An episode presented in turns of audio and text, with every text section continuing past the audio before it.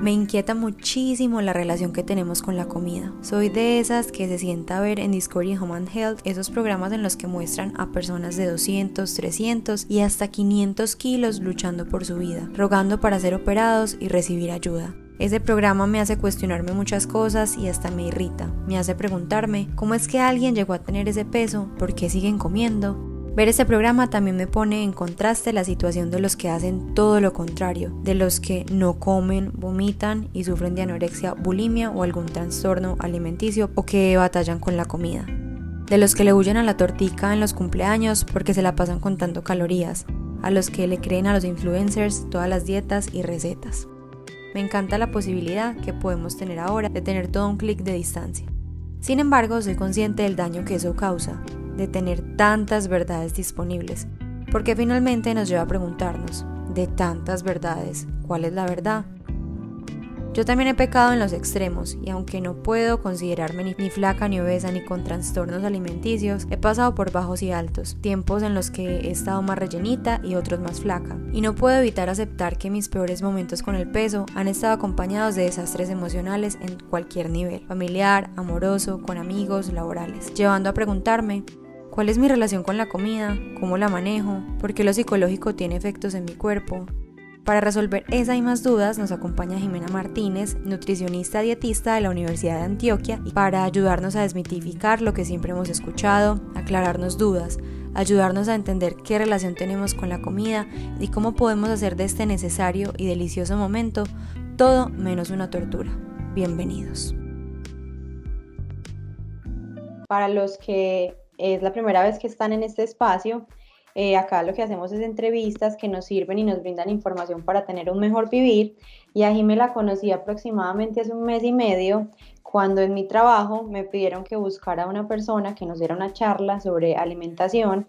Y casualmente, aunque yo siento que no hay casualidades sino causalidades, conocí a Jime y la verdad es que me encantó tu trabajo y por eso pensé en ti para que nos acompañes en este capítulo. Ay, Caro, muchísimas gracias. De verdad que para mí es un placer escuchar y esto que me compartes me parece un proyecto súper lindo. Me siento súper halagada de estar acá. Gracias, Jimé. Bueno, contémosle un poquito a la gente quién eres, qué haces. Ok. Bueno, yo soy Jimena Martínez, soy nutricionista dietista, soy la fundadora de Nutrición Experiencial y es un espacio o un proyecto en el que me dedico a generar estilos de vida un poco más saludables, más sostenibles, sin dietas raras ni pendejadas y tratando de desmitificar pues todo lo que hemos generado alrededor de una alimentación saludable, de un estilo de vida saludable. Entonces ando por el mundo haciendo que la gente trate de comer un poquito mejor, de disfrutarlo y también obviamente de, tratar de hacerlo como eh, no solo en temas de salud, sino en tema también de sentirme bien, de, pues, de composición corporal que genera un hábito pues, o reemplazar un hábito. Eh. Bueno, Jimmy, gracias. Hay una de las, de las cuestiones que a mí más me, me genera como duda, impacto, o más, sí, más me, me gestiona eh, duda, eh, me, más me genera duda, es el tema del peso. y es un tema que siento que mujeres, si bien ha sido más de las mujeres, pues ahora pues ya creo que no es eh, hombres o mujeres, solamente un tema de hombres, sino para ambos sexos. Y es como, ¿cuál es el, cuál es el peso adecuado? O sea, siempre está, y creo que desde que están las redes sociales ha sido más fuerte el tema de, la imagen, porque estamos ya acostumbrados a ver a la vieja mamacita, a la modelo fitness, a la que cree que puede sin conocimiento, eh, no sé, académico dar una dieta y decir el peso indicado es esto, peso tanto, sin pensar que cada vez que, la, que le preguntan cuánto pesa, ya dice el peso, no sé, 50 kilos, todas las niñas o todas las personas que la están viendo piensan como, ah, ese es el peso al que tengo que estar, cuando es un tema demasiado relativo. Y quiero que hablemos un poquito de eso y que le, le digamos a la gente como, cuál es el peso ideal, que depende de cada persona, cada cuerpo. Ok, está bien. Bueno, primero lo, que, lo primero que vamos a tener en cuenta es que de todo lo que vamos a hablar es una opinión muy personal, muy construida en mi experiencia, en lo que vivo día a día, más que leído pues en los libros. Es como con pequeñas conclusiones que he sacado de, del día a día del trabajo. ¿Qué pasa con el peso? yo creo que siempre hemos tenido en la cabeza que uno tiene que pesar alrededor de lo que mide. Pero si yo me meto a Google y busco IMC, índice de masa corporal, Google te lo saca pues de una. Y claro, uno dice, pucha, si yo peso, si yo mido entonces 1,60, entonces tengo que pesar por debajo de, de, esos 60 kilos más o menos. Pero lo que tú dices es muy cierto, el peso no se relaciona tanto con la talla, aunque sí es una medida global y que sí utilizamos, pero el peso se relaciona es con literalmente con mi historia, es decir, si yo tengo alguna enfermedad, si poseo alguna patología, según mi estilo de vida, según el trabajo que tenga, según lo que coma. Entonces no hay por qué generalizar cuánto tengo que pesar o cuál es mi peso, pues como al que, de hecho hablamos de dos tipos de peso, peso ideal y peso saludable. Mira que hay como una brecha muy grande ahí. Entonces, quien realmente debe, eh, debe como opinar sobre cuál debe ser el peso es un profesional de la salud, en este caso ojalá fuera nutricionista, pero es porque nosotros sí consideramos todas esas variables para poder eh, conocer el dato exacto. Hace poquito, Jimé, empecé a seguir una, una influencer que pues sube sus rutinas de ejercicio y creo que esto estalló más con la cuarentena porque la gente pues no sabía qué hacer en su casa. Muchas personas empezaron a hacer ejercicio eh, a raíz de la pandemia pero veía como irresponsablemente compartía información que siempre valido en internet, pero después me pregunto, ¿lo que está en internet es verdad o lo que la vieja está diciendo es verdad?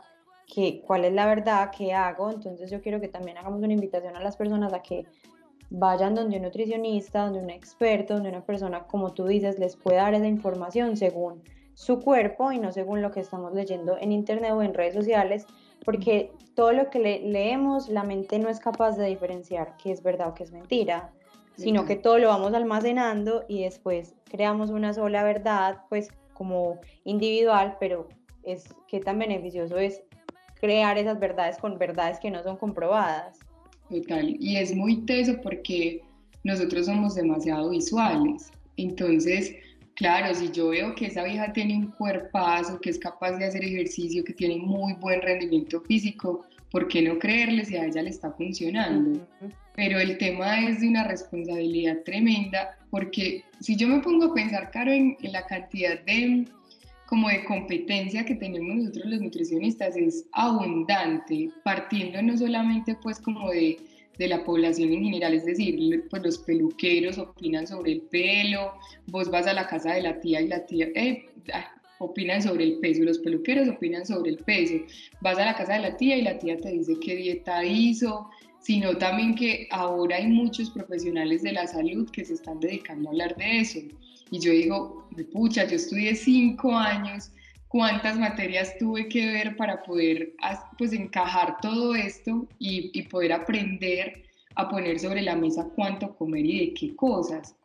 Entonces es muy teso porque, o sea, yo con todo el mundo trato de ser, de partir de, de lo que come, por qué lo come y de si le gusta o no, si le hace bien o no, para poder decirle está bien o no está bien, tratemos de hacer estos cambios, empecemos a hacer esto también pero es considerando un combo de variables, es decir, la edad, eh, pues el peso que haya tenido antes, su peso máximo, su peso mínimo, el tema, por ejemplo, de qué hace actualmente, cuántas horas al día pasa sentado, si ha tenido alguna patología, si en su casa hay antecedente de, una enfermedad, pues que, que sea como que tenga una alta prevalencia, que sea muy hereditario. Entonces, o sea, que uno sea capaz de poner a trabajar esas variables en conjunto para que pues para que den un resultado positivo, es muy teso, pero sí o sí hay que escucharlo de una persona que no fue la que hizo una dieta y le funcionó y que así lo tiene que hacer el resto del mundo, sino de alguien que realmente pues sabe combinarlas. Eh, y mi, mamá es, es, es muy deportista eh, y es súper juiciosa con el tema de la alimentación y creo que por parte de la familia es donde empezamos también a recibir como esas críticas o esos comentarios que a veces psicológicamente nos afectan un montón y me ha pasado y retomo el tema a mi mamá porque eh, como ella es tan deportista, pues yo también hago mucho ejercicio, pero no soy tan juiciosa con el tema de la alimentación y, y mi mamá me dice como te estás subiendo de peso, te estoy viendo más rellenita, te estoy no sé qué. Y hace un tiempo me pasó lo contrario, que estaba enflaqueciendo mucho, me dijo, estás muy flaca. Entonces, creo que el tema familiar, ¿qué consejo le podemos dar a una persona que todo el tiempo está escuchando comentarios? Y vuelvo y, repito y creo que los principales críticos siempre de, de, lo que hacemos y de cómo nos vemos en nuestra familia, cómo, cómo lidiamos con esas cosas que a veces somos como, pucha, pero si de verdad sí estoy tan, tan subida de peso, de verdad sí estoy tan flaca, porque siento que muchas veces también en el espejo, como que uno no se ve, hasta que ya se le sale un poquito de las manos del tema y ya es como el extremo, o la gordura o la flacura. ¿Cómo lidiamos con esos comentarios y, y cuándo saber que de verdad necesitamos recibir ayuda? Porque finalmente, o sea, que mi mamá me lo diga no significa que de verdad tenga que buscar ayuda. Exactamente, y más porque con la familia me parece que es muy, muy difícil de manejar porque es que con la familia uno no es neutral. Entonces, imagínate si la mamá es la persona que más lo quiere a uno en la vida y le está diciendo esas cosas, es porque uno dice, pucha, tengo que hacer algo.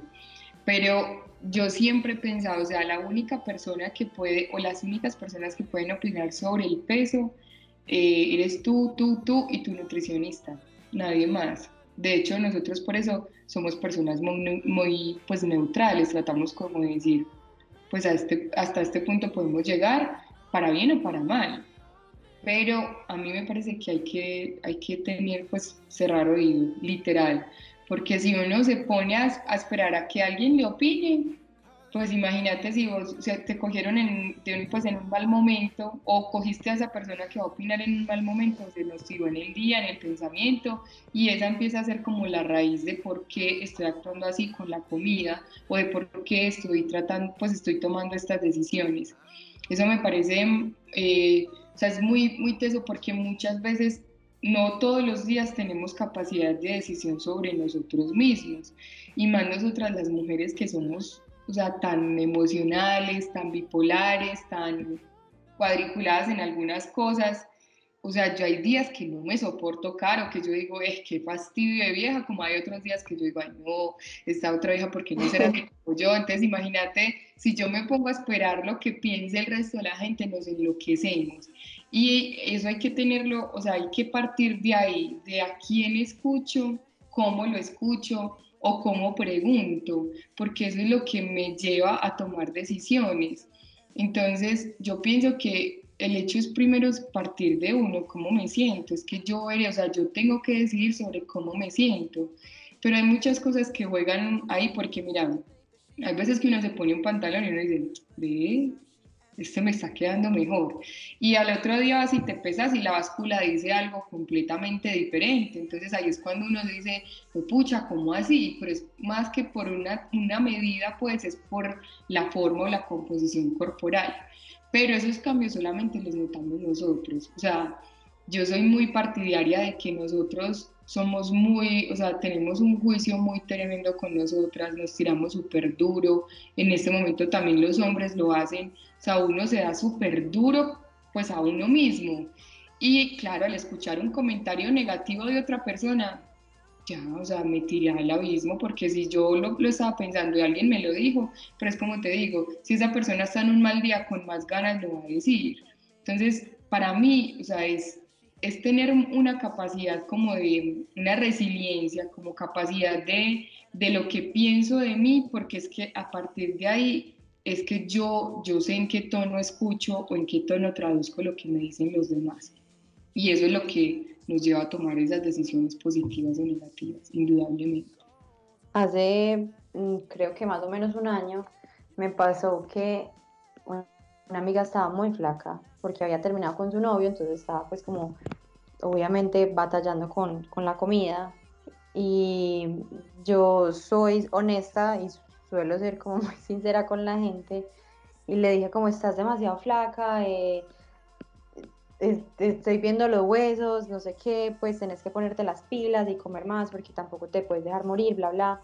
Y me hizo, me contó que, pues una historia creo que muy, muy personal, que había sufrido de anorexia, que cada vez que yo le decía que estaba flaca, pues obviamente como yo no he padecido la enfermedad ni la entiendo de esa manera, cada vez que yo le decía que estaba tan flaca, el cuerpo quería ser más flaco Entonces creo que también hay que tener mucho cuidado con los comentarios que hacemos y cómo se los hacemos a los demás porque, porque no sabemos cómo funciona la mente de la persona y cómo es la historia de, de la gente. Y creo que esas enfermedades, y me con la comida, son psicológicas más que otra cosa. Total, es por la, pues como por el, la emoción que le ponemos a la comida. Es que para mí a veces, y en, pues en lo poquito que he podido eh, ir conociendo de los pacientes que tienen trastornos alimentarios, es que la comida se convierte en un refugio. Entonces ahí es cuando empiezan a aparecer esos desórdenes, ese, pues como esos pensamientos frente, frente a lo que como, pero es porque a veces nosotros no tenemos filtro. O sea, hay una cosa y es que has leído en muchas partes, supongo que sí, o has escuchado, que uno no debería criticar porque no saben qué zapatos está el otro. Y eso es lo, de lo que estamos inundados. O sea, uno habla sin filtro, hace un comentario, pero uno no sabe realmente qué hay detrás, pues como de, de, de esa mirada o de esa sonrisa o de, esa, pues de, ese, de ese rostro que uno ve como opacadito pero es porque la comida genera un, refugio, para mí es eso, un refugio que la mayoría de personas, o no, no, no puedo decir la mayoría, pues o sea, que todos tomamos o partimos de hacer lo positivo o negativo, pero es porque imagínate, o sea, después de una ruptura amorosa, por ejemplo, una, lo que conocemos ahora como lipotusa, o sea, es un tema que se ha vuelto viral, literal, y eso pasa no solamente con una relación pues, de pareja, sino con todo, con la relación que tenemos con los del trabajo. Obviamente, ahora que estamos en teletrabajo no tanto, pero cuando, cuando íbamos a la oficina, uno siempre tiende a compararse, esta vida está bajando más de peso, ¿qué estar haciendo? O esa camisa le está quedando diferente. Pero es por eso, porque estamos, siempre tenemos un punto de partida y a partir de ese punto de partida es que tomamos decisiones. Y así es como, o sea, con un sencillo pensamiento que pongamos a maquinar todos los días más de un, pues más de, un, de una hora, por decirlo así, eso es lo que va generando un trastorno. Hay pensamientos que uno dice, pues o sea, que uno tiene que, como no, no, es algo que yo pienso y ya no, eso se va convirtiendo en un acto y eso es lo que lleva o lo que desarrolla un, un trastorno alimentario. Es muy teso porque porque una persona que sufre un trastorno alimentario no lo sufre sola. Y segundo, porque no tiene sola la culpa.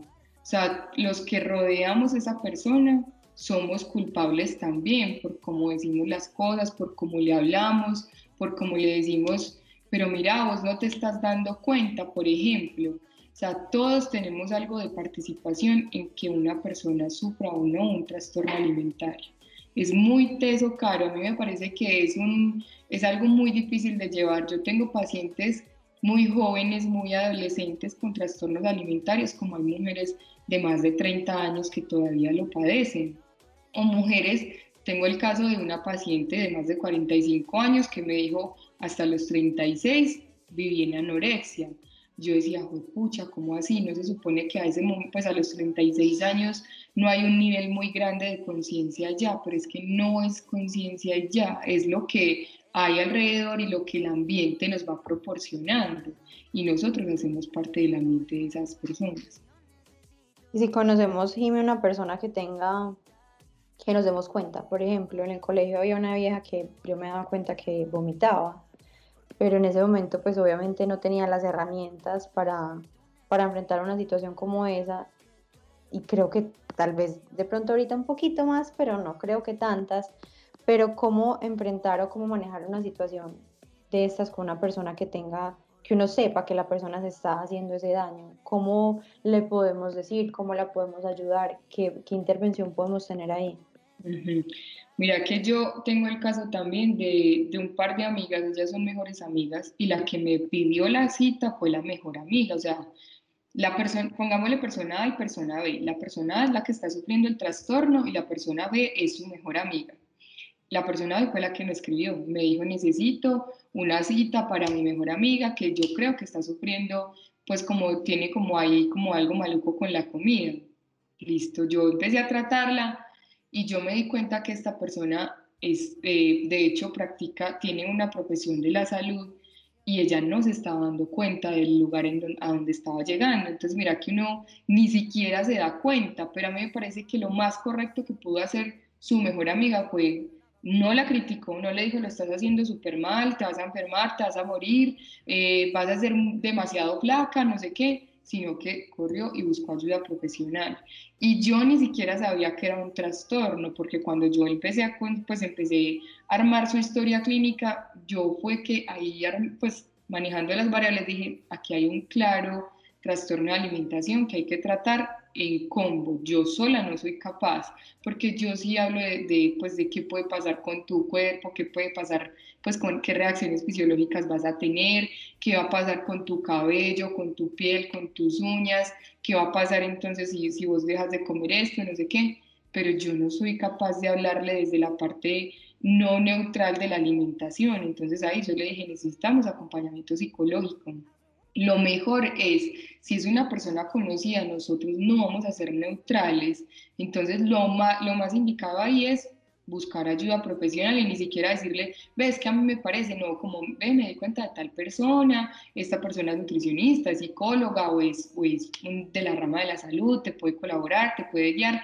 pero no decirle como, ay, no, es que a mí me parece que te vas a morir, estás haciendo las cosas correctas, pues súper mal, no sé qué, eh, ¿por qué no hacemos eso? No, es como, mira, me di cuenta, ve, así, pues esta persona está haciendo esto, no sé qué, cómo guiarla en vez de empezar a hacer comentarios, a no ser de que esa persona sí nos quiera escuchar, porque es que muchas veces frente a un trastorno de alimentación lo que hacemos es opinar inmediatamente cuando no nos han pedido opinión. Y claro, como uno es un poco más relajado con el tema de la alimentación, uno dice, pero ¿por qué tan vos y cómo eres tan rico?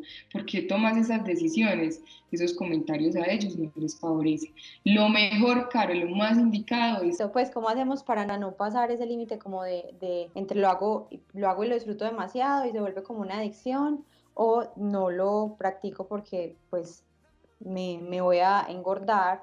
Y para mí ha sido muy difícil ese tema porque hay comidas que me encantan, por ejemplo, yo amo en serio y desde niña no es una cosa nueva yo amo comer papas a la francesa, ya porque está el air fryer, no sé qué, y me las como pues en el fryer porque mi mamá las hace así, pero yo podría perfectamente comer solo papas a la francesa. Entonces, ¿cómo, ¿cómo, hacemos para tomar decisiones conscientes respecto a, las, a, las, a la alimentación y a lo que comemos? ¿Cuándo sé que estoy satisfecha? ¿Cuándo sé que tengo que parar? ¿Cuándo sé que algo me hace mal y tengo que evitarlo? Bueno, yo creo que ahí podemos empezar a hablar de, de si tener o no una relación con la comida, porque es que para decidir es cuando yo tengo que decir em, qué emoción o qué estoy sintiendo frente a lo que estoy comiendo, que eso es lo que nos lleva a comer más o definitivamente decir, no, no, no, me engordo. Entonces ahí es cuando, pues, cuando empezamos a hablar si, uno, si es necesario entablar una, una relación con la alimentación. Es un tema muy personal, pues como te dije al principio, es algo que pienso yo y que trato de comunicar. Y es que es, es, muy teso que aparte de que uno tenga que tener una buena, una buena relación con su familia, con su pareja, pues a nivel pues general, con el trabajo, con el combo del trabajo, también tengamos que entablar una relación con la alimentación. Eso me parece muy difícil porque es que, o literal, mi cara dice, no más, no más relaciones, por favor, pero porque mira que no hay ninguna relación perfecta y porque si buscamos la palabra relación en, pues en el diccionario de la, de la RAE, eh, lo traduce como conexión, como correspondencia de algo con otra cosa. Entonces, ¿cuándo decidir o en qué momento decir no más? Cuando yo no genero una relación, o sea, o sí tengo una relación porque inevitablemente tenemos relación con todo, literal, con lo espiritual, lo material, la familia, el trabajo, con todo, pero sí tengo una alimentación con una relación con la alimentación, pero no un compromiso. Cuando yo relaciono la comida con las emociones, eso es lo que me lleva a decir como más o como menos. Por eso una pregunta súper importante que siempre va a haber en mi consulta es cuando estás estresado, angustiado, triste, ¿comes más o comes menos? Y la persona siempre tiene una respuesta. Son muy poquitas las que me dicen, ve, no, no me doy cuenta. La mayoría dicen como más, como más dulcecito, o, o no, definitivamente no se me va el apetito. Es porque creamos una emoción o una reacción eh, a nivel emocional con la alimentación. Cuando uno debería decir, o sea, hay alimentos que inevitablemente a uno sí le, le generan algo. Por ejemplo, un alimento que prepare la mamá de una única manera, uno lo tiene en la cabeza y uno dice, uy, qué rico, o sea, uno siente el olorcito y todo, pero eso no es sentir una emoción, sino que tengo un recuerdo. Sin, o sea, cuando me refiero a emociones, estoy muy triste, me voy a comer todo, me como dos hamburguesas, todas las papas francesas del mundo y completo con un, pues con una malteada o con una torta o con un postre. Y ya eso me hizo sentir bien, pero no, al ratico fue pucha, yo porque me comí todo eso, eso sí es un, o sea, hacer una relación negativa porque involucré demasiado sentimiento.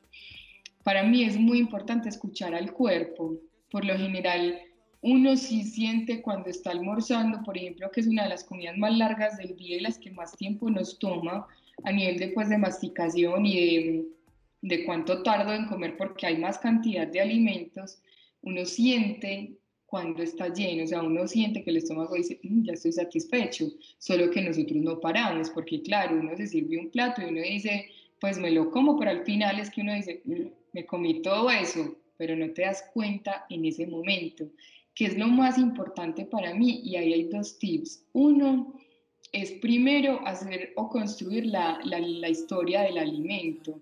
¿Quién lo hizo? Si sí pasó por unas manos humanas, si fue un campesino que se levantó muy temprano, día y noche, durante muchos días y por eso yo me lo estoy comiendo en este momento, si, pues, si tiene procesos muy artificiales o no, eh, yo dónde lo compré, cuánto me valió Construir la historia del alimento me hace más consciente de si, lo que como está bien o no y cuánto comerlo. Y segundo es no generar una relación emocional con ese alimento. O sea, por ejemplo, ah, es que yo estoy muy triste y lo relaciono con este alimento. No, pero hay un libro muy bacano de Isabel Allende que se llama Afrodita y ella, ella cuenta historias de alimentos que lo relaciona con cosas. Por ejemplo, ella dice, un tomate puede ser un alimento exótico. Ella le puso a eso, al tomate eso, y, para nosotros un tomate es un tomate ya, o sea, ¿qué, qué, qué relación o qué sentimiento le va a poner a un tomate? Pero es hasta qué punto me hace bien. Lo otro es escucho, o sea, hay que traducir lo que el cuerpo me está diciendo.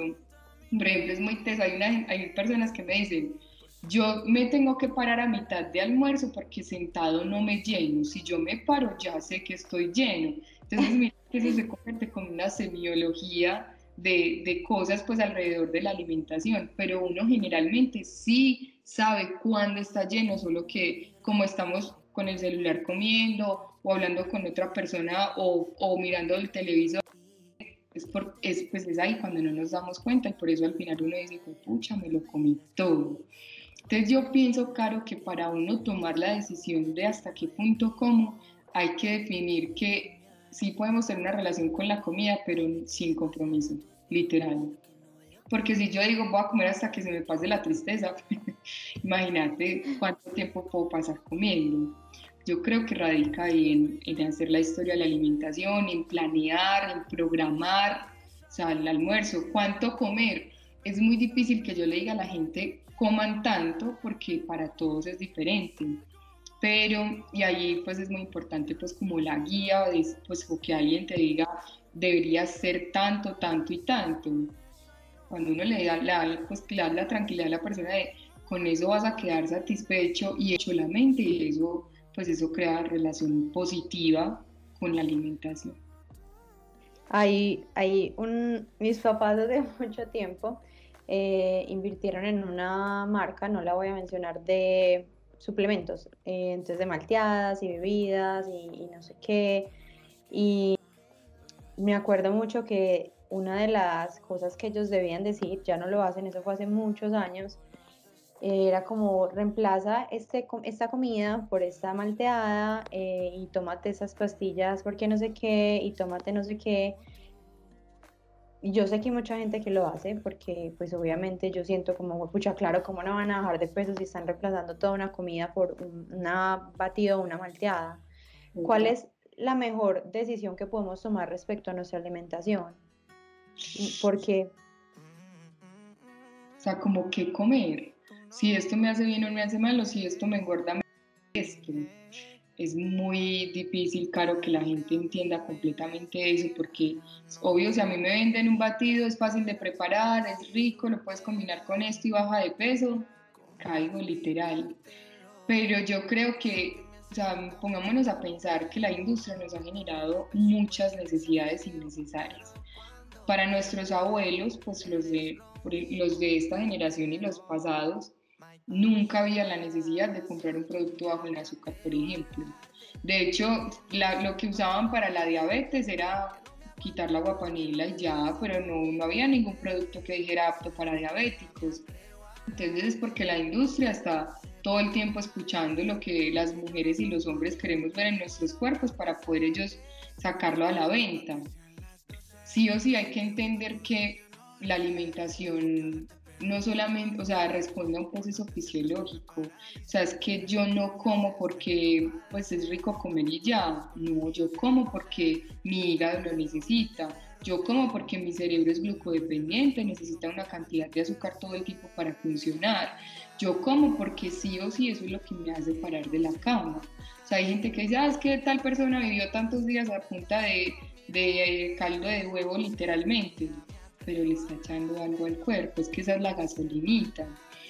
Entonces, partamos de ahí, o sea, por ejemplo, si vos a un perro le, te dedicas a darle más que cuido, comida pues de la casa, ese perro se enferma. Eso mismo pasa con nuestro organismo. O sea, si yo empiezo a comer cosas por evadir los alimentos, eh, los alimentos en, pues en, en su forma o estado natural, muy seguramente es este motorcito que tenemos adentro que está conformado por todos los órganos no va a responder bien. Llevémoslo al carro, si vos le echas no gasolina sino otra cosa al carro no te va a funcionar. Lo mismo pasa con nosotros. O sea, nosotros somos máquinas completamente perfectas si hay personas que se les dificulta, por ejemplo, excretar lo que tenemos adentro que no, no tiene que seguir adentro y por eso lo conectan a una máquina para dializar. O hay personas a las que no les funciona la insulina, no tienen cómo recoger el azúcar para llevar a diferentes órganos y por eso le ponen insulina. Entonces, de que hay que partir de que esto que tenemos acá es una máquina que funciona perfectamente y que esta máquina, así como si fuera un carro, necesita gasolina que la gasolina de nosotros son los alimentos en su estado natural y que para eso tendríamos que mirar, o sea, para caer en cuenta de que si es verdad, no, es, no hace falta sino mirar hacia atrás y mirar que los abuelos se alimentaron literalmente a punta de papa y yuca, de lo que da la naturaleza, es que la vida es tan perfecta que el, el cuerpo necesita comer y la naturaleza lo da. Entonces, o sea, hay que partir de a mí que, o sea, la industria que me está vendiendo y qué necesidad me está generando, si, si esas calorías las puedo consumir literalmente en un huevo, en un vaso de leche, en un pedazo de, de carne, en un poquito de arroz, en una arepa, literalmente. Entonces hay que partir de que esto es una máquina que hay que respetar y que hay que echarle un poquito de gasolina pues. Y me ahora que hay tantas, tanta información, y que, que, la, que, que la dieta keto, que la dieta no sé qué, que ya todo el mundo es vegano, vegetariano, ya nadie come proteína animal o le han bajado al tema, eh, me puedo incluir porque pues de mi preferencia son más las carnes como pescado y pollo, pero con tantas dietas y con tanta información, pues pucha, ¿qué le podemos decir a las personas que leen una dieta y se van a una, de una hacerla? Yo creo que también es muy importante ahí decir como que no vuelvo y repito y retomamos el tema de no creer todo lo que vemos en internet y no creer que a todos nos funciona lo mismo igual porque no es así. Claro, la palabra dieta en Google está millones y millones de veces y creo que ya puede aparecer más veces en redes sociales o por ejemplo en Instagram es muy teso porque todos los días hay una dieta diferente, ni siquiera yo he podido descifrar, hay dietas que a mí la gente me dice, ay, yo hice esta dieta, tengo que ir a buscar de qué, en qué consiste esa dieta porque ni siquiera sé. Es que hay tantas dietas como preguntas sobre dietas allá, en serio que es, es impresionante. Ahí lo que hay que saber es que si una dieta funcionara, pues literal no habría sobrepeso o obesidad en el mundo. Las dietas no sirven, o sea, uno no necesita una dieta para estar bien, para estar en su peso adecuado, uno no necesita una dieta para decir, pues pucha, quiero llegar a este peso. La palabra dieta debe referirse en general a un plan de alimentación, más no a un objetivo como tal. ¿Qué hay que hacer ahí? Tener en cuenta que esta maquinita que tenemos acá funciona de manera diferente. Literal, hay muchas marcas de carro, así parece que hubiera cuerpos en el mundo. Puede que haya otra Jimena con la misma edad, que se dedique a hacer lo mismo, que haga el mismo tiempo de ejercicio, que coma lo mismo y que su cuerpo funcione completamente diferente al mío. Entonces hay que saber que esta maquinita funciona de manera diferente a todas y que lo que necesita es alimentarse, más no hacer una dieta para conseguir un objetivo. Entonces ahí es cerrar oídos, cerrar ojitos. Me parece muy, muy, o sea, es inevitable que la mayoría de personas que, por ejemplo, estén cargando con un trastorno de alimentación, si yo me pongo a ver las redes sociales de esa persona, la mayoría de páginas que sigue tienen que ver con, con alimentación o con composición corporal. Entonces, Claro, si yo tengo eso acá en la cabeza, me meto un momentico a la red social y empiezo a bajar, ¿qué es lo primero que me va a aparecer y lo que me va a seguir apareciendo? Eso que me va a maquinar y maquinar más todo el tiempo. Entonces, hay que escuchar al que estudió literalmente. Hay que escuchar al que sabe qué le puede pasar a esta máquina y al que sabe traducir lo que necesita esta máquina. Dime algún consejo que le quieras dar a alguna persona que que esté viviendo o teniendo una mala relación con la alimentación o que le esté generando estrés y no disfrute y que no está haciendo como este momento necesario del día a día, sino que está generándole angustia, ¿qué consejo le podemos dar a esa persona para que enfrente esta situación y, y tenga más elementos para superarla? Sobre todo para las mujeres. Sobre todo para nosotras. Mm, yo digo que lo primero es no quedarse solo, no encerrarse en su problema, porque cuando nosotros nos tragamos lo que pensamos, luego llega el momento de explotar de cualquier manera, no solamente de gritarle a los cuatro vientos, sino de tomar una decisión que casi siempre es negativa frente a eso. Lo que hay que hacer para mí es eso, primero no quedarse solo, y segundo, buscar a una persona que no sea, que sea muy neutral frente a mí. ¿Quiénes somos esos? Las personas de la salud. Yo, como te digo, yo no estaría dispuesta a asumir un, trastorno de alimentación sola. Hay que acompañarlo para mí el más indicado es un profesional en psicología, porque es que es que lo que yo trato de hacer con ellos, yo trato de buscar cuál es la raíz de, de ese trastorno, es decir, si radica en cómo me quiero ver, si radica en, la, en, pues en lo que concluye una relación amorosa, si radica en, en la relación que tuve con mi mamá, por ejemplo. Eso me parece muy difícil porque actualmente hay muchas, como las mamás ahora son tan jóvenes, entonces hay muchas adolescentes que me dicen, es que mi mamá me dice que estoy muy gorda, que es yo como como un cerdo, o sea, yo digo, ¿cómo así? A las palabras que le dices a tu propia hija pero es porque, claro, la mamá tuvo que haber pasado por algo similar.